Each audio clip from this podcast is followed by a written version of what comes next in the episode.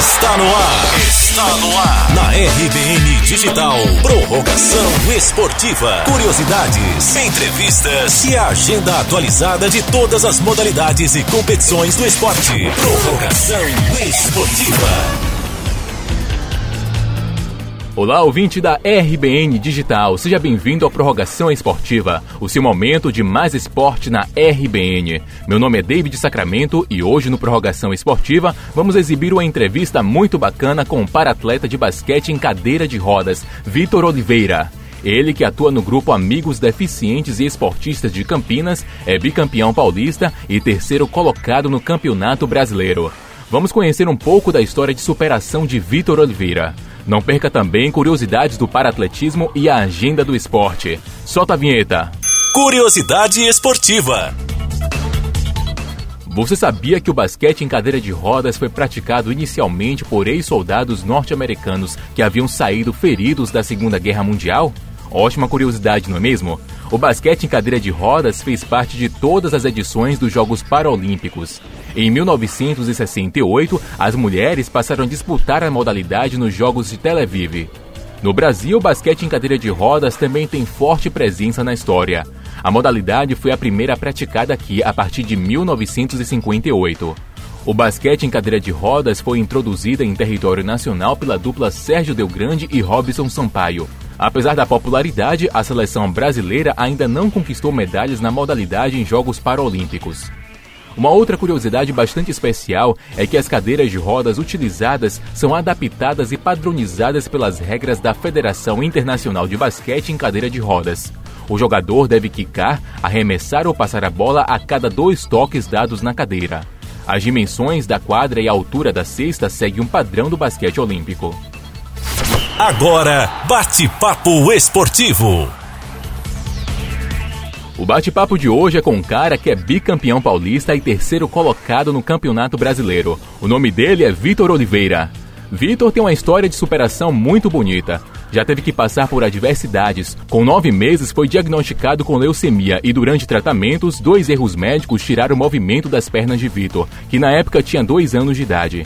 Em 2002, Vitor conheceu o basquete de cadeira de rodas. Com 31 anos, tem vasta experiência no basquete. No bate-papo, ele falou sobre o que motivou ele a buscar o basquete, sobre as dificuldades para se adaptar ao esporte no início e muito mais. Eu sempre gostei de, de esporte desde criança, né? Uhum. E na escola, antes de começar a competição, né, antes de começar a, a participar de esporte de alto rendimento, eu, eu já participava, participava de algumas atividades na escola, mas só que eu sempre tinha vontade de, de competir e nunca tive, nunca tinha tido contato, né, uhum. com esporte adaptado. E aí em 2002, quando eu fui para quando eu fui para Brasília em numa, numa, numa consulta no Hospital Saracubicek, Lá eles me indicaram basquete de cadeira de rodas para poder começar. Sim. Né? Mais para mais para uma mais para uma sociabilização melhor, né, para ter uma independência melhor. Uhum. E eu acabei pegando gosto, acabei gostando do, do esporte. E já no primeiro ano em que eu comecei a competir, eu já fui eu já fui em terceiro lugar com a equipe, né, no Campeonato Paulista. E eu fui pegando gosto. Então, eu comecei no esporte, eu tinha de 13 para 14 anos. Estava começando, estava próximo a fazer 14 anos. Sim. E aí no segundo ano já de, de disputa, né, de, de, de, treinamento, eu fui convocado, eu, tive, eu fui pré-convocado para a seleção sub-23 e já pude começar a, a, a ter experiências, né, na, na modalidade. E aí eu comecei a pegar gosto, comecei a gostar do esporte de alto rendimento. E eu estou nele até hoje, né? Já, esse ano eu completo 17 anos na modalidade. Ah, que bacana, rapaz, tem bastante tempo já, né? Tem, tem bastante tempo. E vem cá, você conseguiu sentir que teve dificuldades né, no início para praticar o esporte? É, no início assim, a minha maior dificuldade era a questão da cadeira, né? Porque Sim. assim, eu comecei a usar cadeira nesse mesmo período em que eu comecei a jogar o basquete. A cadeira de rodas, né? A cadeira de rodas. Porque antes eu não, não usava, eu usava muleta, eu usava um aparelho nas pernas, que era o que eu usava para me locomover. E aí no, no Hospital Sara eles me indicaram a cadeira de rodas para poder ter é, essa independência maior uhum. e conseguir, né, é, fazer as coisas sozinho, enfim. E no basquete eu comecei até, assim, no início, né, a minha maior dificuldade foi a questão do mais a parte tática, assim, né, a parte técnica de tocar a cadeira e bater bola ao mesmo tempo, uhum. né, mas isso depois acabou se tornando uma coisa fácil, né, hoje em dia é tranquilo para mim. É isso que eu ia te perguntar, porque você bate bola com uma mão e com a outra você vai guiando a cadeira, não é isso? É, exatamente. Meu Deus. Tem que ter bastante coordenação. É, com certeza. E força no braço também, né? É, bastante. E você faz academia, pratica alguma coisa assim para poder te dar mais é, sustentação para praticar o esporte? Sim, eu, é, os treinos, né, no, né, no clube, na equipe que eu jogo, são divididos entre parte técnica e parte tática, né? Uhum. E, e também fora a atividade extra-quadra, eu faço musculação todos os dias. Então, de, de, de, tarde ou antes do treinamento, eu faço a parte da musculação na academia e depois eu faço a parte de treino, de, dos treinos técnicos e táticos em quadra com, com a equipe. Além do basquete, Vitor pratica o esgrima e o objetivo dele agora é conseguir uma vaga na Paralimpíada de Tóquio no ano que vem. Ele falou também sobre as regras do basquete e deixou uma mensagem para quem deseja ingressar no esporte. É, assim como, como no basquete, né, uhum. eu, eu, eu, sou, eu sou muito competitivo, eu gosto de, de desafios, né. Sim. E o esgrima é uma coisa nova, né? Porque eu estou começando esse ano e eu já estou tentando vaga na, na Olimpíada que é ano que vem, né? Uhum. Então já é, geralmente os, os atletas, para atletas começam o ciclo, o ciclo olímpico, geralmente quando acaba uma Olimpíada, Paralimpíada, o atleta já começa o ciclo para a próxima, né? Então, Sim. ele tem quatro anos aí de preparação, quatro anos de treinamento e para chegar no Parapan já para tentar o índice, para tentar a vaga. Então, assim, é, vai ser um desafio, né?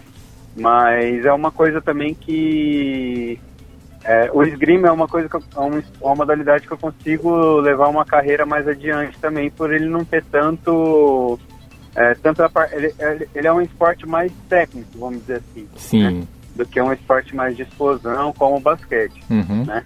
Então, vai ser um desafio muito grande para tentar essa vaga para ano que vem para Tóquio. Se não, né, se eu não conseguir em Tóquio, já já fica como objetivo assim mais maior próximas em 2024 né? para Paris, né? Sim. Que vai ser a próxima Paralimpíada. As regras são as mesmas, o peso da bola é o mesmo. É... A questão da, da, da falta que tem no basquete normal, né? No basquete convencional, que é o sobrepasse, né? Que o atleta, se o atleta estiver, por exemplo, andando com a bola e ele, ele fica com a posse de bola, fica com a bola na mão. Se ele der um passe é considerado sobre passe, né? Se ele der uma andada com a bola, ele é considerado sobre passe. Uhum. Ele é uhum. obrigado ou bater a bola e ou arremessar ou passar. No nosso basquete é a mesma coisa. A gente pode colocar a bola no colo e dar dois toques na cadeira. Sim. Se a gente der o terceiro toque com a bola no colo, é considerado sobre passe, né? É considerado andada que a gente chama. Então a gente pode botar no colo, dar dois toques, aí deu o segundo toque é obrigado ou a passar ou arremessar, ou bater a bola e dar mais dois toques novamente. O incentivo, o conselho que eu deixo é, é a pessoa que está começando, que está querendo começar, é, é, é de realmente é, se dedicar, né? Porque no começo pode vir as dificuldades, pode vir o, as questões de, de, de, dependendo da modalidade, as dificuldades, né? Mas é, o esporte, o que eu gosto no esporte paralímpico é exatamente isso, né? A questão da, da, das barreiras que a gente quebra cada dia, né? Então, cada é uma é um esporte que você, o esporte paralímpico em geral você está em evolução constantemente. Então, assim, se você não entrar, começar a fazer que nem eu citei no começo, se eu não conseguia tocar cadeira e bater a bola ao mesmo tempo, ou às vezes eu arremessava no começo, minha bola nem chegava na cesta. Uhum. Isso com o tempo, com o treinamento, foi evoluindo, né? E eu fui colocando novos desafios para mim dentro de quadra, dentro do esporte. Né? E é, esse, é, esse é o recado que eu deixo, né? Para a pessoa que quer começar. Tá aí o para-atleta do basquete Vitor Oliveira, deixando um incentivo super especial para quem quer ingressar no esporte. Vamos agora de agenda do esporte. Agenda do esporte. De 23 de agosto a 1 de setembro acontecerão os Jogos Parapan-Americanos de Lima 2019.